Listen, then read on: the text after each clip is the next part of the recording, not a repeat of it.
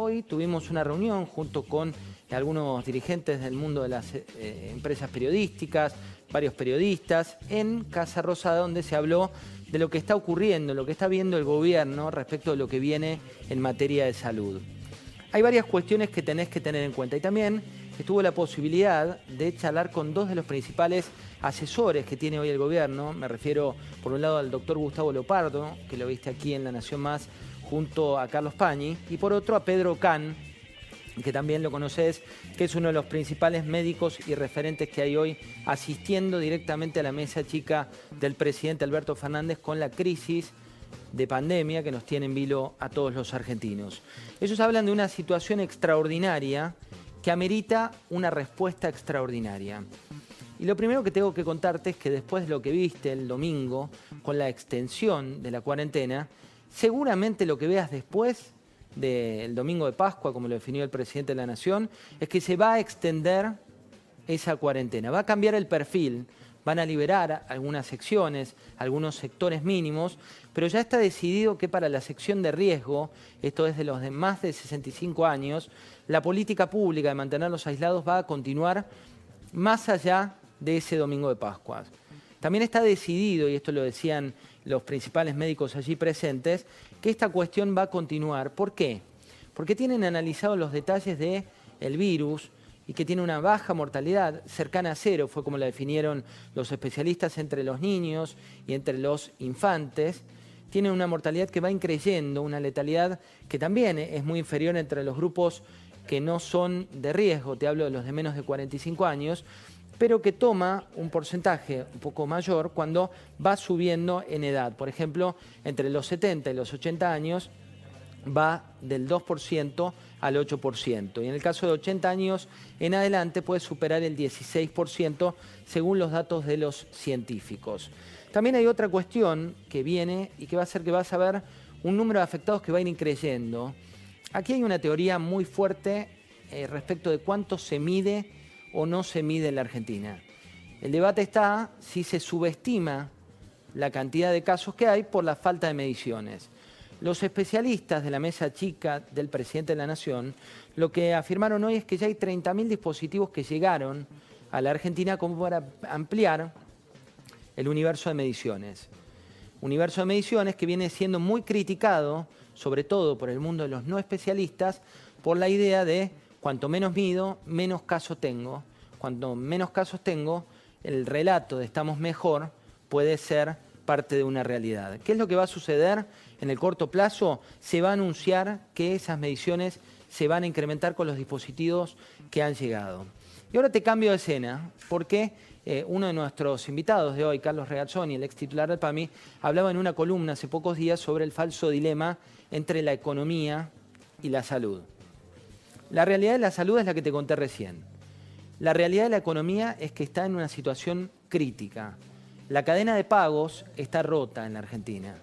La cadena de pagos implica, por ejemplo, que de los 6.000 gimnasios que tiene el país, un 80% de esos gimnasios son dueños, por ejemplo, de profesores de gimnasia que tienen y alquilan un local. Te hablo de pequeños empresarios.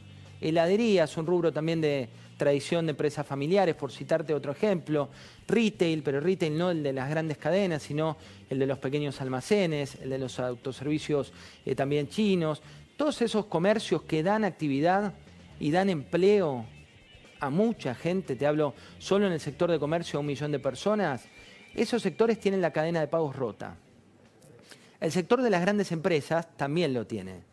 Sin embargo, lo que ocurrió esta semana con declaraciones del propio presidente de la Nación generó ira en varias de las cámaras sectoriales y varias de las cámaras de pequeños y medianos comerciantes. Fíjate lo que decía el presidente y vamos a hablar sobre lo que pasó después. Acá de lo que se trata para muchos de esos empresarios es de ganar menos, no de perder. Bueno, muchachos, les tocó la hora de ganar menos. ¿Qué va a pasar en la economía? Te quiero contar qué es lo que viene en la economía. Por un lado, se preparan medidas que van a anunciar en los próximos días. Ya tenemos este borrador que está circulando hoy del Ministerio de Trabajo, que va a tratar de dar calma a gran parte de estas empresas que te decía son pequeñas y medianas. ¿Qué dice este borrador que puede convertirse en un decreto de necesidad y urgencia en el cortísimo plazo, en los próximos días, dice que se van a suspender los, despidos por 60 días, pero ojo, no para todo el mundo, al menos el borrador que está hoy en la cartera del Ministerio de Claudio Moroni, sino para aquellas empresas que se suman a este proyecto que habla concretamente, como lo dice ahí en este decreto de necesidad y urgencia, de una situación que es totalmente excepcional por el COVID-19. El programa se va a llamar de asistencia al trabajo y producción, va a estar vigente en principio hasta el 30 de abril, después se va a prorrogar si es que el jefe de gabinete así lo decide, y propone reducciones de cargas patronales de hasta el 95%, pero ojo, la letra chica, lo que dice este proyecto, es que en principio es para empresas muy pequeñas, para empresas de hasta 60 trabajadores. Aquellas compañías que tienen más de 60 trabajadores y no tienen posibilidad de pagar los sueldos y tienen que ser parte de este programa, lo que van a tener que hacer es pedir un proceso preventivo de crisis. Hablando con uno de los abogados laboralistas principales de nuestro país, dice que el furor que hay hoy de asesoría legal en materia laboral pocas veces lo vio antes. ¿Por qué? Porque la mayoría de los sectores preveían despidos para el corto plazo. ¿Qué dice el proyecto? Que se suspenden o que se prohíben los despidos. ¿Es eso viable? En realidad, realmente no. En términos de construcción, sí. Digamos, vos podés decir que prohibís los despidos, pero si la cadena de pagos de una empresa está rota, los ingresos no los tiene y la situación de la compañía no la hace viable, eso te lleva a que algo que puedas prohibir sea más de fondo y tenga que ver con algo que también están previendo hoy los abogados, pero en este caso el sector de los concursos y quiebras, que es un incremento de los concursos de acreedores. Un ejemplo, el último que te doy para pasar y para empezar el programa. El proyecto del gobierno tiene 380 mil millones de pesos que surgen de la emisión del Banco Central. Como te venimos contando hace tiempo, el Banco Central está emitiendo moneda a un ritmo muy superior al que debería por la escala del mercado local. ¿Qué pasa? ¿Por qué no crecen los precios en igual manera? Bueno, no crecen porque está sumido en una profunda recesión. Pero ¿qué es lo que puede pasar después? Básicamente no se puede emitir tanta moneda porque si eso ocurre, lo que puede generar es un espiral inflacionario. ¿Qué dice el proyecto ese que te mostrábamos ahí? Reducciones de cargas patronales de hasta el 95% para empresas de hasta 60 trabajadores, que los despidos sin causa que se hayan producido después del 29 de febrero quedarían sin efecto. Es decir, si vos tenés una pyme y despediste a alguien después del 29 de febrero, ese despido no tendría razón de ser no le vas a tener que pagar al despedido por ese mes que no trabajó, pero sí lo vas a tener que reincorporar en iguales características y condiciones según lo que plantea esto.